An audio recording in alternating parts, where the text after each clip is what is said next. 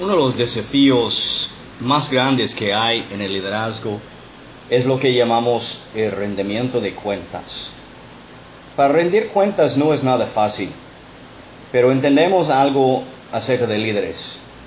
Lo más alto que uno va como líder, lo más que ese líder encanta contestar y ser preguntado las preguntas difíciles.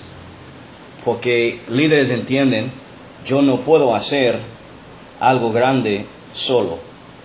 Yo necesito rendir cuentas a alguien que me está cuidando, que me está mejorando, que me está levantando y que me está desafiando. Y como líder es importante que siempre tenemos a alguien en la vida con que podemos confesar nuestros fracasos y comentar nuestras inspiraciones. La pregunta de hoy es, ¿con quién estás rendiendo cuentas?